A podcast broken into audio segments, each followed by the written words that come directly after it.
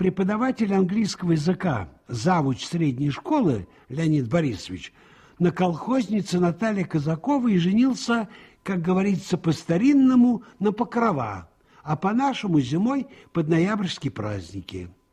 Наталья из себя девка была видная, складная, рост имела высокий, стройная, длинненькая, колени носила маленькие, но кругленькие и гладкие, как бильярдные шары. Лицо у Натальи, ну, просто не оторвешься, такое красивое. Брови черные, рот, словно роза, щеки, точно помидорным соком смазаны, Кожа такая нежная и шелковая, как атлас, что в прошлом году деревенские женщины покупали у продавщицы Дуськи на стеганые одеялы. Одним словом, такой красавицы, как Наталья Казакова, ни в итальянском, ни во французском кино односельчане не видывали. Все артисточки были поплоше. И вот как только пали снега, и над кедрачами завьюжило, Леонид Борисович и Наталья сыграли свадьбу, на которой гуляла вся деревня два дня и две ночи. На свадьбе Наташка Казакова повела себя гордо. Не по-товарищески, как хором говорили ее подружки. «Я вам больше не Наташка», — сказала она, задирая нос. «Я, если хотите знать, Наталья Кузьминична. Я, конечно, книги на английском читать не буду, но английский разговор, если сгодится, в скорости начну понимать. На колхозной работе Наташка Казакова после свадьбы с завучем тоже начала себя показывать с плохой стороны. И три дня после свадьбы не прошло, как Наташка Казакова самолично является в колхозную контору при мини-юбке, садится на диван, кладет нога на ногу, это при мини-юбке-то, и при самом председателе Ивана Ивановича и бригадире дяде о Никите Гуляеве говорит, желаю, говорит, состоять на молочной ферме учетчицей-контролером. Но ты не робей, дядя Никита. Бидона с молоком я сама таскать буду. Это у меня не заржавеет. Трех месяцев не прошло, как Наташка Казакова, то есть теперь Наталья Кузьминична, Пылаева набрала большую силу. На колхозных собраниях выступает среди первых, воду из графина при этом пьет открыто – разные непонятные словечки употребляет и на все наводит критику. Это ей плохо, это ей не так, то ей не нравится. Дело дошло до того, что Пылаева добралась до дяди Анискина, участкового инспектора райотдела милиции. Это произошло на Зеленой Лужайке, когда колхозный народ готовился достойно встретить весну – а Наталья опять влезла на трибуну, ну, то есть на пенек. Имеются серьезные недостатки и в работе милиционера товарища Анискина Федора Ивановича, то есть дядя Анискина, сказала она. Он, например, товарищи соотечественники, или, как говорится, сограждане, на охрану колхозного инвентаря обращает сугубо мало внимания. Вот с этого наверное, момента баба-сплетница Сузгениха и другие плохие люди в деревне стали поговаривать, что дядя Анискин на Наташку за критику затаил зло. Понимающие люди, умные, добрые, этому не поверили, но так случилось, что Наталья Кузьминична Пылаева, то есть Наташка, а дядя Анискина на самом деле имела неприятность хотя уголовной ответственности не понесла. Наталья Кузьминична Пылаева оказалась замешанной в деле о незаконной ловле стерляди гражданином Анипадистом Сапрыкиным, давним другом и фронтовым товарищем участкового Нискина. Неприятная произошла история, если правду сказать. И по этому поводу самый старый старик в деревне, дед Крылов, высказался откровенно. Если не знаешь, то почем знаешь, сказал он философски, прищуривая один глаз.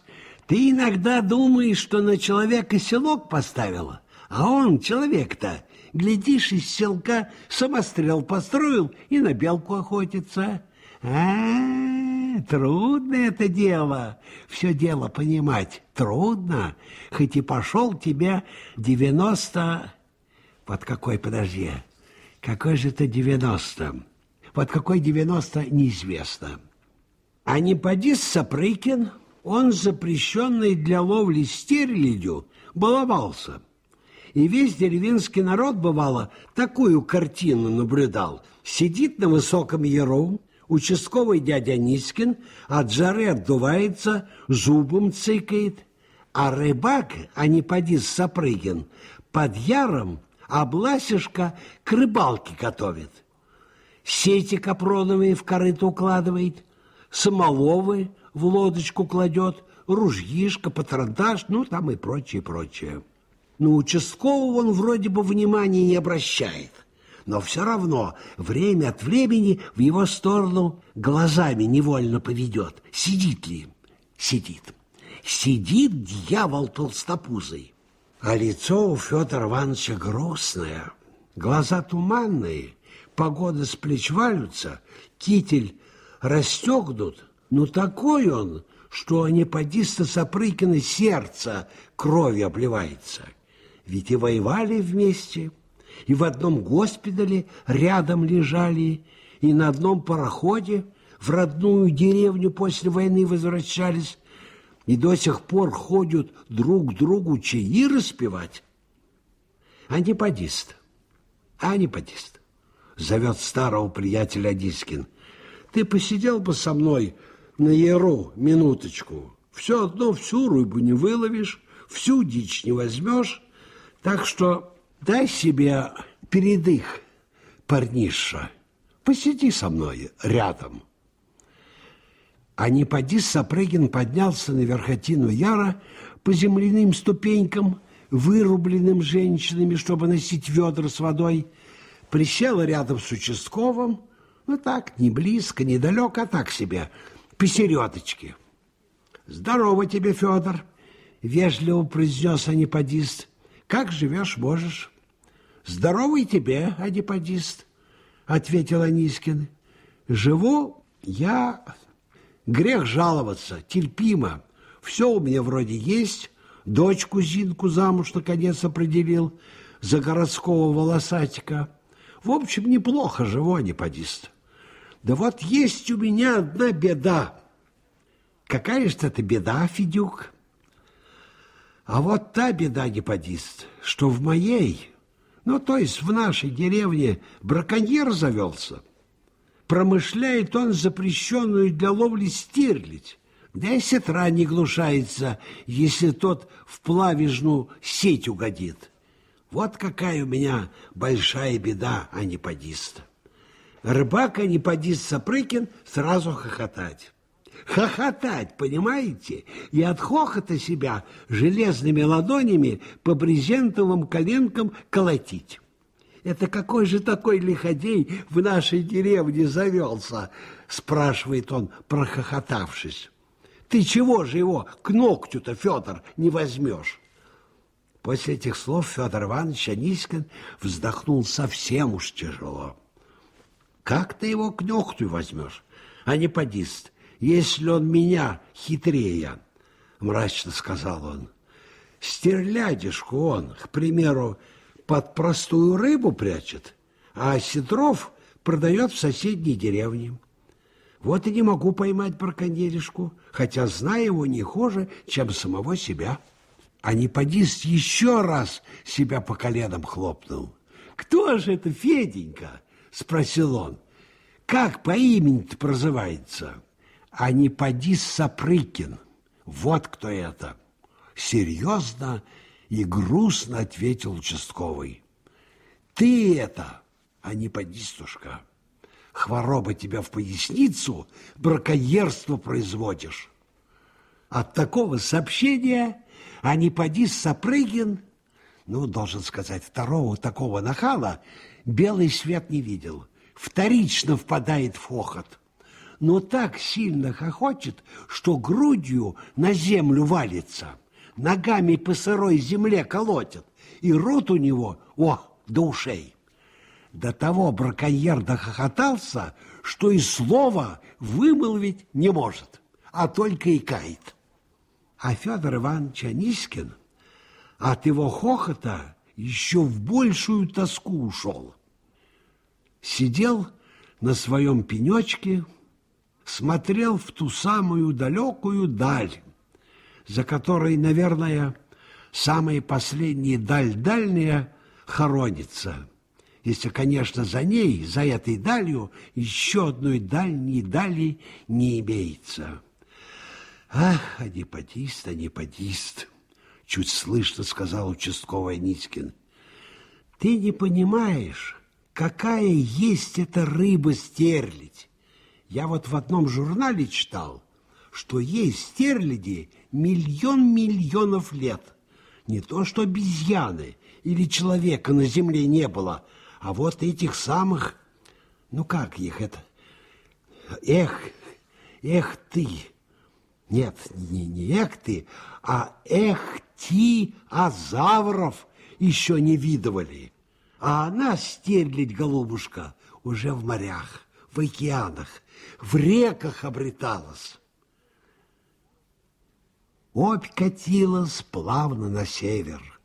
Три старых осокоря пошумливали над головами Анискина и Сапрыкина. В бане стариков Ожиговых кто-то ухал по Савинову. Парился, наверное, сам дед Ожигов, любитель этого дела и до того крепкой, что не было во всей округе молодого мужика, который мог бы деда перепарить. Поднималась над заобьем молодая мордастая луна, похожая на самого рыбака Сапрыкина, который за последние годы здорово потолстел. И синий бор за деревней стоял темной стеной, как крепостной вал. Тихо было, дремно. Собаки лаяли, конечно, но ни Анискин, ни Сапрыкин их не слышали. «Не узнаю я тебя, аниподист», — тихо и горько сказал Анискин. «Не узнаю. Погляжу сбоку. Это вроде ты штурмовал Курск. Гляну прямо. Нет, нет, не ты, не ты». Он совсем тяжело вздохнул. «Я тебя завтра или послезавтра не подист. За браконьерство возьму, неохотно сказал участковый. Мне ведь, парень, доподлинно известно, кто у тебя рыбу покупает. Участковый встал с пенька, застегнул китель на все пуговицы, потянул голенище сапог, фуражку надел по полной милицейской форме. «Я тебя завтра...» возьму за браконьерство, а не бодист. Жестко и грозно сказал он. А теперь прощевай. Мне надо идти посты проверять возле колхозного инвентаря, который теперь благодаря критике усиленно охраняется. Прощевай. Бывай здоров, Федюк, ответил неподист Сапрыкин и непонятно улыбнулся. Наталья Кузьминишна и Леонид Борисович Пылаев доживали в браке девятый или десятый месяц, а сильная их любовь все не проходила, да не проходила. По улице ходят рядышком, под ручку. В кино, как с первого кадра обнимутся, так и не разнимутся до самого конца сеанса. Купаются вместе где-нибудь на отшибе А если завуч, англичанин, скажем, на недельку в командировку едет, то почтальонша Зина в адрес Натальи Кузьминишны Пылаевой сразу три письма в один день тащит. И на каждом конверте картинка. Два голубка сидят и воркуют.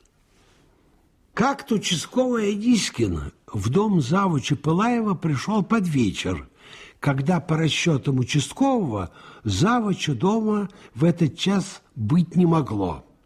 «Здравствуйте, бывали!» – вежливо поздоровался Аницкин, войдя в дом и снимая форменную фуражку. «Как ваше ничего, Наталья Кузьминична?» «Ух ты!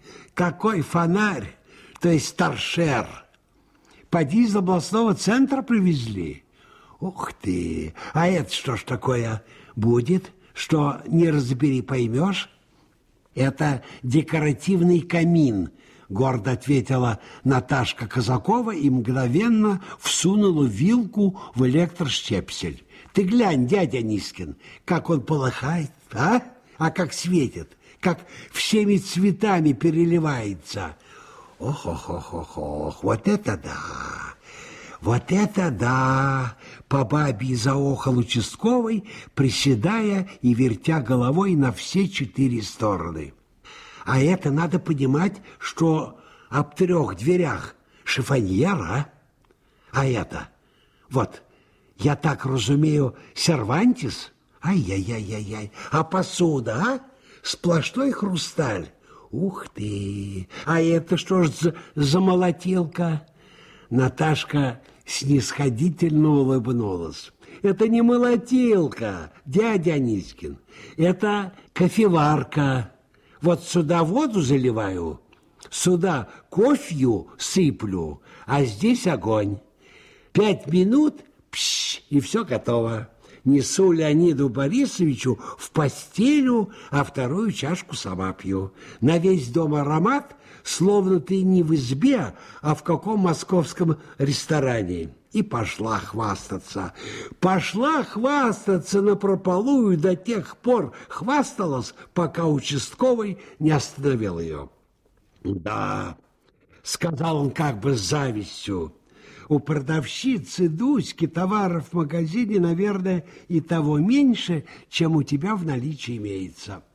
Богатая ты женщина, Наталья Кузьминишна, но вот с Веркой Косой, которая теперь по мужу Голикова, ты поди сравниться не можешь. У нее, например, джерсовых костюмов четыре, а нейлоновых кофточек так тех просто шесть штук.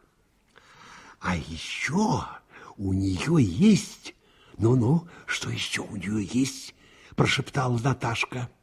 Сам не знаю, что. Тоже шепотом ответил Анискин. Тут, знаешь, вот так вот, вот так, вот так, а здесь наперекосяк. А с другой стороны на выворот, а изнутри шерсть. Ой ты, господи, наперекосяк! Раскатилась на весь дом Наташка. Так это же у нее дубленка. Шуба такая. Дубленка, говорю, шуба такая. Во-во-во-во, обрадовался участковый. Шибко здорово на фронтовой полушубок сходит. Только все наперекосяк да боком. И он, пыхтя, сел на стул, что располагался посереть комнаты. Да-да, негромко и грустно произнес Анискин, опуская голову. Хорошо живете, Наталья Кузьминишна, а вот свое здоровье не бережете. Нет, не бережете. Анискин укоризненно покачал головой. Сегодня утром встречаю на улке вашего Леонида Борисовича, гляжу на него, а у самого сердца кровью обливается. Это чего же, думаю, с мужчиной произошло? Что с ним, соображаю, такое подеялось, что он сам не в себе? Как это сам не в себе? Всполошилась Наташка Казакова. Ты это о чем, дядя Дискин? Ой, ради бога, не пугай меня, у меня сердце сильно слабое. Ну, не тяни, ну, говори, чего у Леонида Борисовича приметил? Однако участковый не сразу дал ответ Наташке Казаковой. Он еще несколько раз тяжело вздохнул, еще разочек цыкнул зубом, вытер пот широкого лба. «Шибко похудели, Леонид Борисович», — сказал, наконец, Анискин. «С лица здорово спали. я так думаю, что это он от того...» «От чего, дядя Анискин, от чего? Ну, скажи, ну, ответь!» Участковый в последний раз тяжело вздохнул. Я по киномеханику Голикову, который Верке Косой муж, суждение имею, неохотно сказал он. Киномеханик такой худущий, да такой с лица бледный, что страсть. А от чего? А от того, что Верка Косая его одной картошкой да капустой кормит. Ни тебе масла, ни тебе сала, ни тебе мясца. Все у нее на тряпке уходит, а муж бегает по деревне, тонкой да звонкой, ровно гончая собака. Наташка Казакова сердито поджала свои красивые, вырезанные сердечком губы. А к Леониду Борисовичу какое это прикосновение имеет? на местном наречии спросила она. Какой такой есть у тебя товарищ Анискин? Замет или факт, что Леонид Борисович на одной картошке до капусте сидят? Ты, может, фактом располагаешь, а, товарищ Анискин? Да, ответил участковый. Ты почему четыре дня мяса в сельпо не брала? А тот килограмм, который ты пять дней назад покупала, он ведь давно поди съеден? Леонид-то Борисович мужчина крупный, видный, красивый. Вот ты мне ответь, почему ты его на одной картошке и капусте держишь? Ну, отвечай. Наташка Казакова от злости прямо задохнулась. Красивая она была женщина, ну просто очень даже красивая, а вот сейчас и, и красивой быть перестала, постарела. Глаза потухли, рот не сердечком сделался, а начал походить на замочную скважину.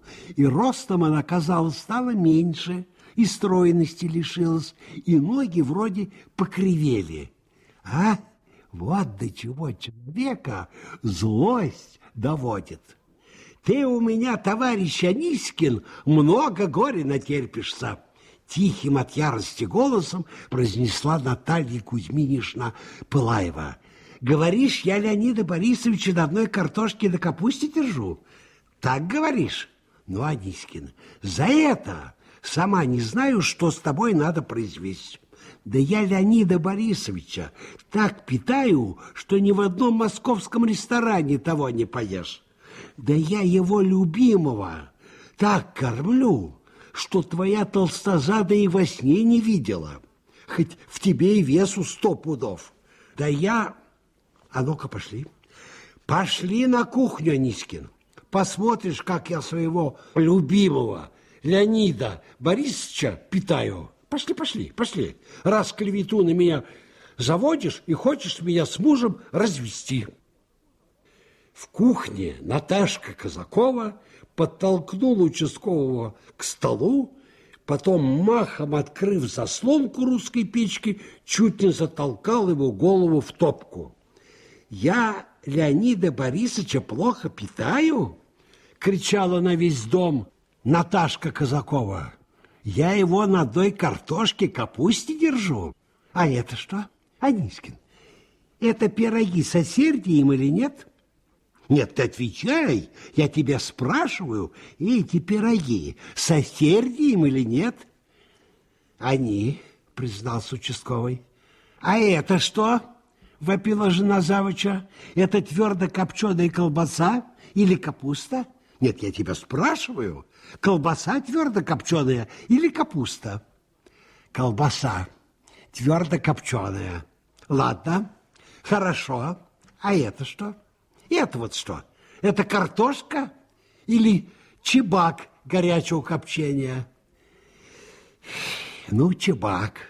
Еще ладнее прежнего, завыла Наташка Казакова. А вот это что? Это стерлядь вареная или обратно капуста?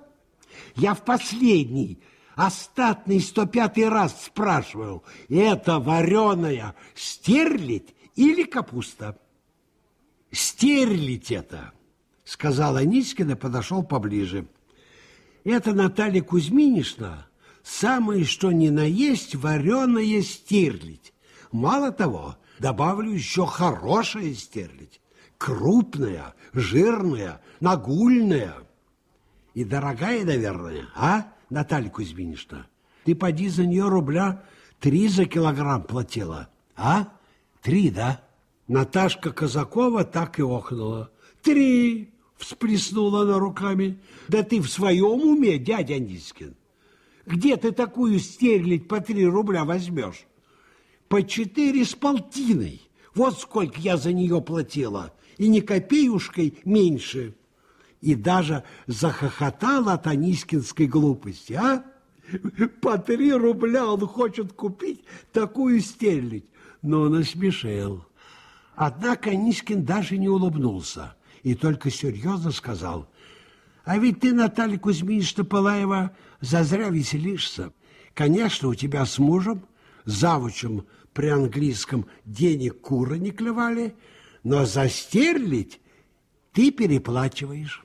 Вот, да, да, да, да, да, переплачиваешь. Ха-ха, а ты дешевле возьми, опять засмеялась Наташка. И возьму, спокойно ответил участковый. К примеру сказать, за такое вот стерлить, а не поди Сапрыгин берет по три рубля. Да чего там далеко ходить? Та же Верка Косая, которая теперь по фамилии Голикова, у него по три рубля такую стерлить берет. От этих слов Наташка Казакова так и шмякталась задом на кухонную табуретку. На этот раз она не разозлилась. Нет, а наоборот сделалась печальной, и от этого такой опять красивый, какой не бывало в нормальном состоянии. Ай-яй-яй, ах, аниподист, аниподист, проговорила она.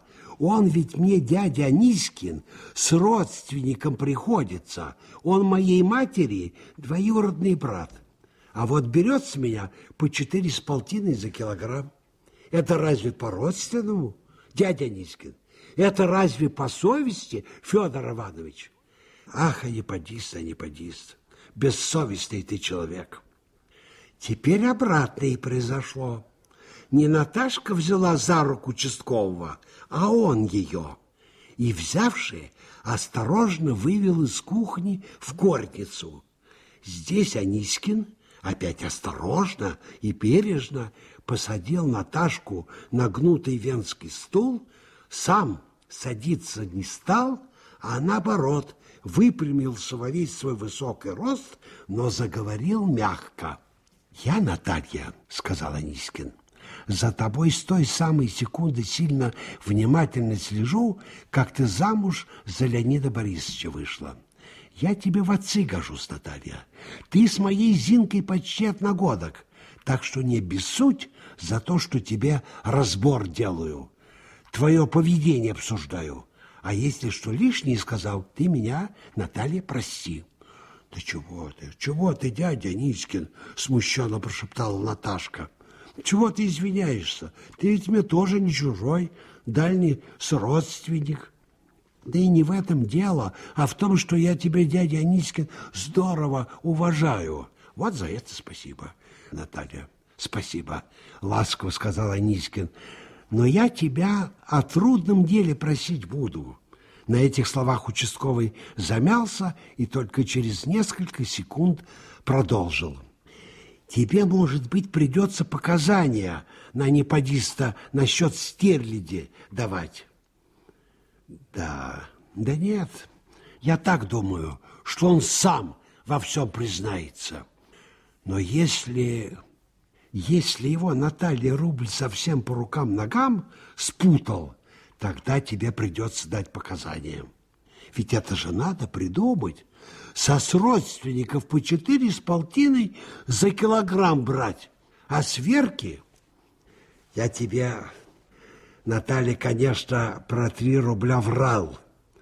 Он с нее по пятерке берет. Медленно-медленно, еле взмахивая веслом, усталый, как медведь, после длинной зимней спячки и голодухи, возвращался к родному деревенскому берегу рыбак Анипадис Сапрыкин. Нагруженный до отказа рыбой, Обласок сидел в воде низко, был готов на любой некрупной волне зачерпнуть бортом воду, но Анипадиста это не смущало. Был он человеком смелым, рыбаком опытным, лодочным умельцем. Сидящего на берегу участкового Сапрыкин заметил издалека, но вида не показывал, а наоборот старался держаться так точно Низкина, поблизости и нет. Пристав к берегу, Анипадис Сапрыкин из последних селенок начал выгружать обласок, что было делом сложным. Много было напихано всякого добра в немудренную и маленькую на вид долбленную латчонку, ружьишко с патронташем, корыто со строгой сетью, тулуп для ночного сна, простые резиновые сапоги с голенищами до паха, огромный берестяной туес, который носится на манер рюкзака за плечами, телогрейка, армячишка, огромной длины самоловы с опасными острыми крючками – две-три удочки, взятые для отвода глаз, да три сети-частушки для ловли разрешенных ельцов, чебаков, окунишек и прочей рыбьей мелочи. Все это добро надо было поднять на крутой яр, снести домой, развесить для сушки, разложить по полочкам и разместить по местам. Ох, мороки, ох, дел, с ума сойти можно.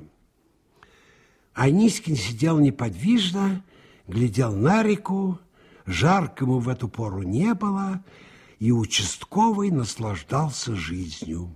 Улыбался чему-то втихомолку, поглаживая лапищи волосатую грудь под расстегнутым кителем, дышал полной грудью с таким видом, словно не воздух заглатывал, а пил нектар из райских роз.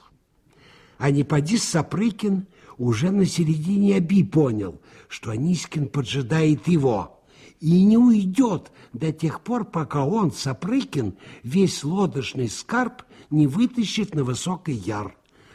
И был теперь ко всему готов. И ничего, конечно, не боялся, так как обыскивать его участковый инспектор Федор Иванович Анискин права не имел.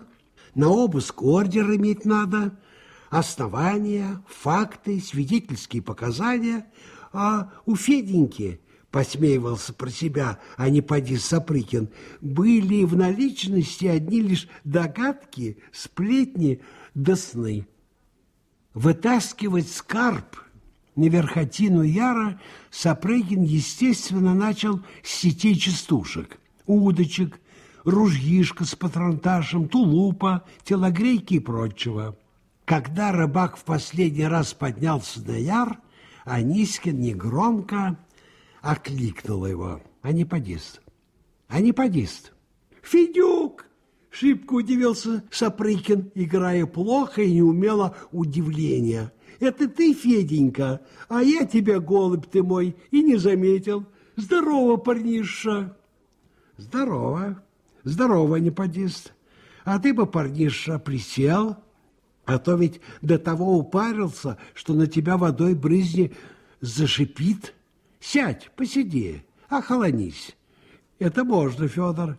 Это у нас запросто, товарищ. Отчего бы не посидеть с хорошим человеком, да не пополакать о том да о сём. Курила а не поди Сапрыкин до сих пор махорку, что выпускала бийская фабрика – и как только припалил он цигарку, участковый Анискин выпрямился и даже едва приметно вздрогнул. Боже мой!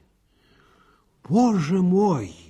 Не махоркой запахло, а войной потянуло со стороны рыбака неподиста Запрыкина. Исчез сразу высокий обский яр, перестали шелестеть над головой три старых осокоря, замолкли живые человеческие голоса. Открылась перед мысленным взором Анискина крохотная по сравнению с обью река Снежка, что в Брянской области потянула запахом танкового дыма, повисли в голубом небе, похожие на хризантемы, разрывы зенитных снарядов. Анискин сам себе удивился, когда услышал свой собственный голос. Он, участковый, не предполагал, что говорит, а вот, оказывается, лились из его рта тихие больные слова. «Что же ты сделал с собой, анипатист?» — говорил Анискин тихо и болезненно. «Во что же ты себя превратил? Ну, вспомни, вспомни, дружище, как лежали мы с тобой на берегу тонюсенькой речушки Снежки. И что ты мне тогда говорил? Ты ведь вот что говорил, анипатист. Эх, увидеть бы в остатний раз обижку, и тогда помирать можно. Эх, говорил ты, сесть бы в последний раз в лодку, да взмахнуть ведь слишком, вот и помирать не жалко. А потом ты такое сказал, а не подист, жала бабишка, а все остальное — тлен, ерунда чепуха на постном масле. Ты так говорил, аниподист? Я тебя, друг, спрашиваю, ты так говорил? Жила бы, дескать, лишь обишка, а мы в сырой земле полежать можем. Ты это говорил на той самой снежке? Говорил, ответил рыбак, а не поди Сапрыкин и встал с земли. Говорил я так, Федор в точности так и говорил. Он поднял с земли туес, перевернул его и стал вываливать на землю рыбу. Сначала падали чебаки, ельцы, окуни, а потом серебром заструилась царь-рыба. Сама стерлядь, сама она рыба древняя. Стерлядь сыпалась да сыпалась, гора ее все росла. Эх ты, сказал Анискин, что же теперь делать прикажешь, а?